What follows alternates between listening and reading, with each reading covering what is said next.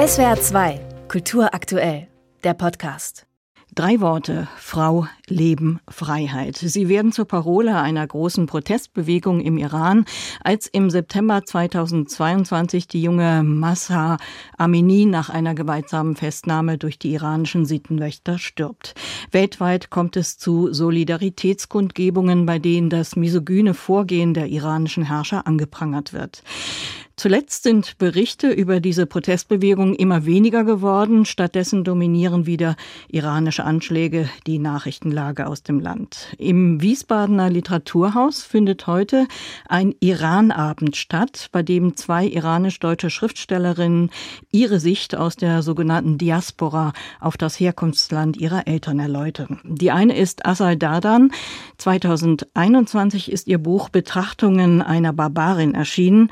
Die andere andere ist die 1988 in Hermeskai geborene Shada Bazia bekannt geworden, unter anderem mit ihrem Roman Drei Kameradinnen, der 2021 auf der Longlist zum Deutschen Buchpreis stand. Guten Tag, Frau Bazia. Hallo, guten Tag. Frau Basia, wir bemerken gerade wieder einmal, die Aufmerksamkeit der Menschen ist ein knappes Gut. Der Angriff auf Israel und die Folgen, ein geheimes Treffen von Rechtsextremisten und die Massendemonstrationen gegen rechts. Davon werden die Nachrichten in Deutschland aktuell dominiert. Sie werden Ihren Blick weiter in den Iran richten. Wie ist dort gerade die Situation rund um die Protestbewegung? Ja, die Situation ist sehr, sehr angespannt und traurig. Wir erleben, dass der Iran, der ja die Hamas bei dem Angriff des 7. Oktobers und darüber hinaus unterstützt hat, dass der Iran oder die Islamische Republik sehr von dieser Ablenkung profitiert und das in dem Sinne, dass im Moment weiterhin Menschen hingerichtet werden. Also mhm. gestern wurden vier kurdische Oppositionelle hingerichtet und die kurdische Bewegung in Iran ist sehr stark. Die war die Quelle sozusagen für die Frau Leben Freiheit Bewegung und hat angekündigt, dass sie streiken wird, in Generalstreik gehen wird. Und deswegen ist in all dieser Trauer immer sehr deutlich, da ist Wut und da ist auch immer noch sehr viel Widerstand. Wie viel Protest im Iran ist denn überhaupt aktuell noch möglich? Es ist sehr wenig möglich. Es sind jetzt vor allen Dingen im Moment eher die kleinen, die nicht klein sind, aber trotzdem die verhältnismäßig kleinen Formen des zivilen Ungehorsams. Beispielsweise waren vor einer Weile Bilder sehr präsent. In Iran ist es verboten, einen Hund zu haben. Das widerspricht offensichtlich den islamischen Gesetzen, die dort behauptet werden. Und deswegen haben viele, vor allen Dingen junge Leute, angefangen, sich kleine Tiere an der Leine, also kleine Spielzeugtiere mit Rädern an der Leine hinter sich herzuziehen in der Metropole, in der Großstadt. Und das ist natürlich dann nicht verboten, wie soll man das verbieten, aber es ist eine Form des Widerstands. Und solche Zeichen sehen wir schon viel. So. Frau Basser, Ihre schärfste Waffe sind Ihre Sprache, Ihre Texte. Ihr Roman Drei Kameradinnen wurde teilweise als Anklageschrift bezeichnet. Sie klagen einen Hass an, der marginalisierten Menschen in Deutschland entgegenschlage. Können Sie sich auch eine literarische Antwort auf den Hass des autoritären Regimes im Iran gegen Frauen, gegen Andersdenkende vorstellen?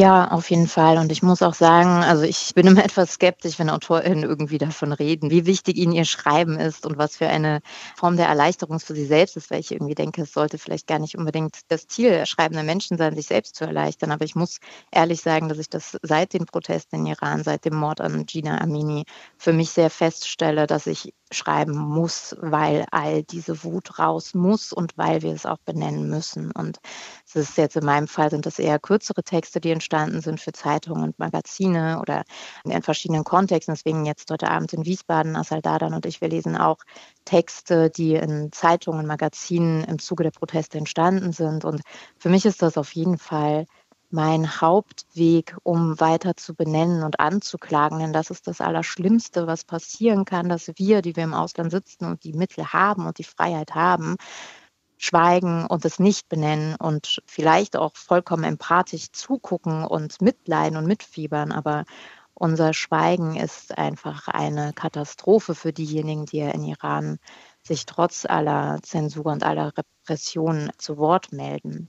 Sie haben es schon gesagt, Sie sind heute Abend nicht allein in Wiesbaden, gemeinsam mit der Autorin Asal Dadan. Sie sind fast gleich alt. Ihre beiden Eltern sind in den 80er Jahren aus dem Iran geflohen. Ist Ihr Blick auf den Iran derselbe?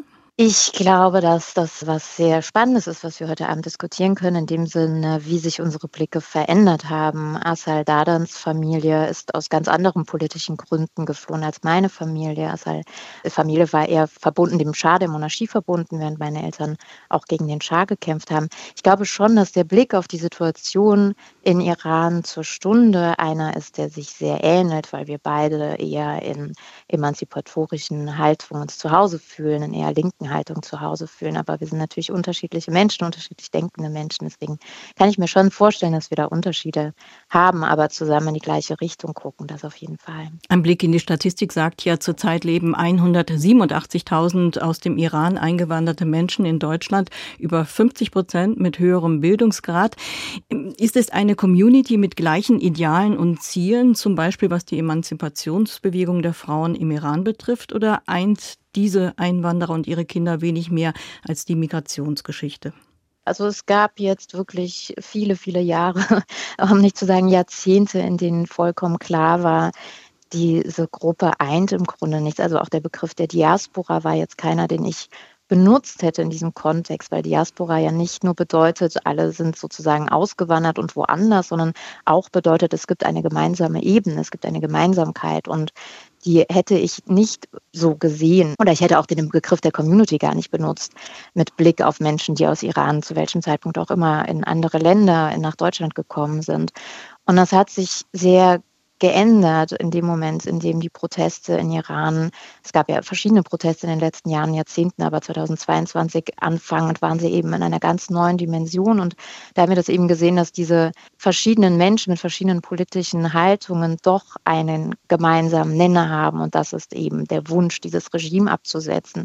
Es gab seit diesen gemeinsamen Momenten, in denen man ja auch zusammen auf die Straße gegangen ist, sich füreinander eingesetzt hat, gab es seitdem auch sehr, sehr viel Streit. Also es ist jetzt wieder an einem Punkt, in dem sehr viel zerfasert ist, was ja auch klar ist. Also es ist jetzt eine lange Phase des Diskutierens, vor allen Dingen auch im Ausland, was eigentlich unsere Rolle ist. Und ich glaube, dass es wieder eine Bewegung braucht, um wieder auf den Nenner zu kommen, dass man einen gemeinsamen Feind hat, den man ablegen möchte, um dann dahin zu kommen, wieder zu streiten und zu überlegen, wie kann es weitergehen. Der Streit ist ja an sich auch wichtig, wenn er konstruktiv ist. Heute Abend 19.30 Uhr findet im Literaturhaus in Wiesbaden der iranische Abend mit den zwei Autorinnen Shada Basia und Asal Dardan statt. Danke Ihnen für das Gespräch, Frau Basia. Ich danke auch. Vielen Dank.